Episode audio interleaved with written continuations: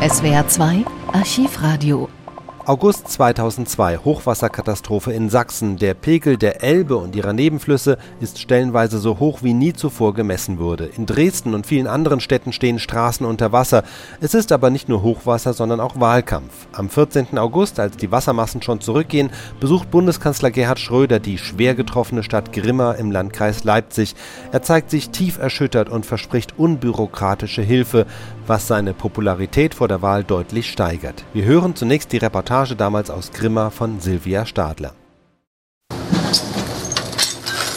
Ohne Gummistiefel geht es kaum in der Grimmaer Altstadt. Überall liegen Scherben, Pflastersteine, herausgeschwemmte Möbelteile. Autos sind verbeult und stehen quer. Die Schulstraße ist komplett einen Meter tief fortgeschwemmt. In manchen Häusern klaffen Löcher. Sie drohen einzustürzen. In der Fleischerei von Fritz May sind Theken und Boden von braunem Schlamm bedeckt. Also ist alles, alles kaputt, ist alles weg. Unsere Etage ist alles verwüstet. Die Büroräume, die Aufenthaltsräume. Auch Orthopädiemeister Lothar Kiesling konnte nichts retten retten. Alles fortgeschwommen. Der ganze Ladeneinrichtung fortgeschwommen. So schnell konnten sie gar nicht gucken, wie das Wasser da war. Die Wassermassen haben Elektrogeschäfte, Reisebüros und Schulläden leergespült. Die Ranken eines Blumenladens winden sich um ein schiefes Verkehrsschild. Garderobenständer voller Sachen stehen triefend von Schlamm. Versichert gegen Elementarschäden ist hier kaum jemand, sagt Patrick Kappe.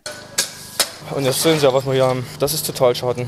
Ich glaube, das bezahlt keine Versicherung hier. Von unzähligen Mikrofonen und Kameras begleitet läuft schließlich Gerhard Schröder im Schnelldurchgang durch Grimmas Altstadt. Mancher sitzt verzweifelt vor seinem Laden, sieht dem Kanzler in Regenjacke und Gummistiefeln und dem Pulk ringsherum entgeistert nach. Für mich ist es nicht mehr als eine Show. Denken Sie, dass Schröder uns hier hilft? In der Wirtschaftslage? Wie will er hier uns helfen. Der Grimmaer Herbert Holl fasst sich ein Herz und spricht den Kanzler an. Wissen Sie, sind alte Kredite, neue Kredite? Nein, es geht nicht um Kredite, es geht um direkte Hilfe. Das, das wäre wunderbar, das wäre das Einzige. Das nicht als Kredit, mhm. sondern als Barmittel, sonst geht das ja gar nicht. Die Menschen, um die es hier geht, die haben die Kredite noch im Buckel. Eben, um eben, eben. Das wissen wir auch. Gerhard Schröder baut auch auf die Solidarität der Deutschen, auf eine große nationale Anstrengung, wie er sagt. Dieser unmittelbare Eindruck, ich glaube, der wird sich einprägen, das wird man nie wieder vergessen. Wir haben heute Morgen im Kabinett zusätzlich zu den Kreditprogrammen, die nicht helfen werden, hier 100 Millionen Euro Soforthilfe in Bar zur Verfügung gestellt.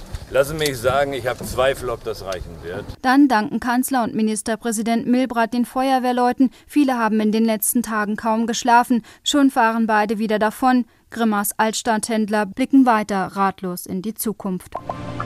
Schröders Herausforderer Edmund Stoiber besucht lediglich die Hochwassergebiete im eigenen Bundesland Bayern, was ihm aber im Wahlkampf wenig nützt. Der folgende Beitrag von Armin Hering, ebenfalls vom 14. August, zeigt noch deutlicher, wie das Hochwasser damals den Wahlkampf beeinflusst.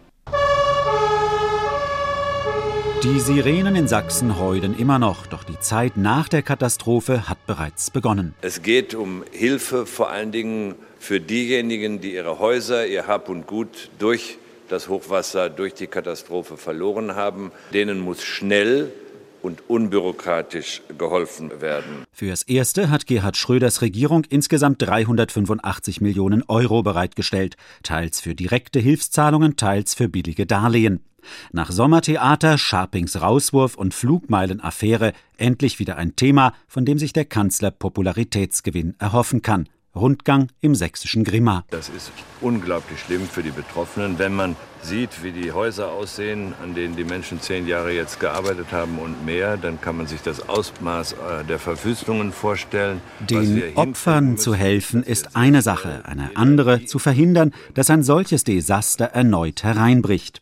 Für Bundesumweltminister Jürgen Trittin ist unstrittig, dass der Mensch eine Mitschuld am Ausmaß dieses Unwetters hat. Für Trittin steht aber auch fest, die jetzige Regierung kann dafür nicht verantwortlich gemacht werden. Ganz im Gegenteil, unter Rot-Grün sei Deutschland erst zum Vorreiter beim Klimaschutz aufgestiegen. Wir haben in Deutschland bewiesen, gerade in den letzten Jahren, dass man CO2 senken kann, auch in Bereichen, wo das vorher als unmöglich gegolten hat. Wir haben zum Beispiel mit der Ökosteuer einen Rückgang der Emissionen des Verkehrs erreicht. Wir haben sehr viel Geld dafür ausgegeben, Gebäude besser zu isolieren. Das ist auch der Grund, warum wir sagen, wir müssen müssen fortsetzen mit einer solchen Politik. Das ist das Gebot der Stunde, gerade angesichts solcher Fluten. Die Opposition ist in der Defensive.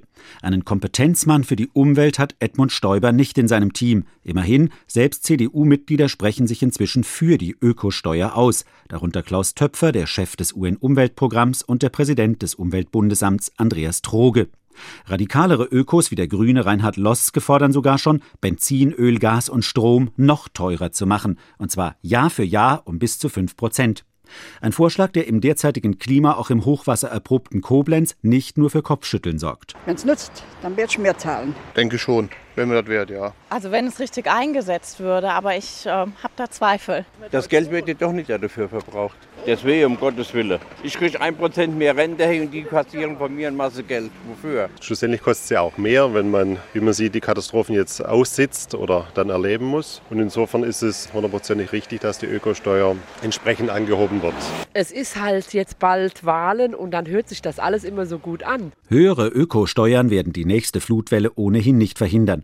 Dringender ist die Frage, ob Flüsse wie die Donau oder die Elbe für die Schifffahrt weiter ausgebaut werden sollen. Ein solches Hochwasser hätten sie auch durch Staustufen nicht beherrschen können. Das ist ein Ereignis, äh, was noch nicht mal alle 100 Jahre vorkommt. Und ich glaube, man sollte die Diskussion im Ausbau der Elbe nicht mit dem Hochwasser in einen Topf rühren. Sagt der sächsische Ministerpräsident Georg Milbrat. Die Regierung in Berlin dagegen will den Gewässern wieder mehr Raum geben. Bäche und Flüsse sollen Wiesen und Wälder wieder überschwemmen dürfen, jedenfalls dort, wo Siedlungen nicht gefährdet sind. Diese Politik wird auch in Rheinland-Pfalz unterstützt, so der Mainzer Umweltstaatssekretär Hendrik Hering. Aber wenn es solche Naturkatastrophen gibt, wie wir sie in Sachsen und Bayern zu bedauern haben, gegen solche Naturkatastrophen kann man keinen hundertprozentigen Schutz bieten. Man muss sich die konkrete Situation vor Ort anschauen, muss schauen, was ist unter technischen und wirtschaftlichen Möglichkeiten realistisch umsetzbar. Gegen jede Naturkatastrophe kann man sich nicht schützen. Über wirkungsvollen Schutz vor Hochwasser wird nicht erst seit der jüngsten Flut gestritten. Doch eines haben die Überschwemmungen bewirkt. Umweltpolitik ist plötzlich wieder ein Thema in Deutschland. SWR 2 Archivradio. Viele weitere historische Tonaufnahmen gibt es, thematisch sortiert, unter archivradio.de.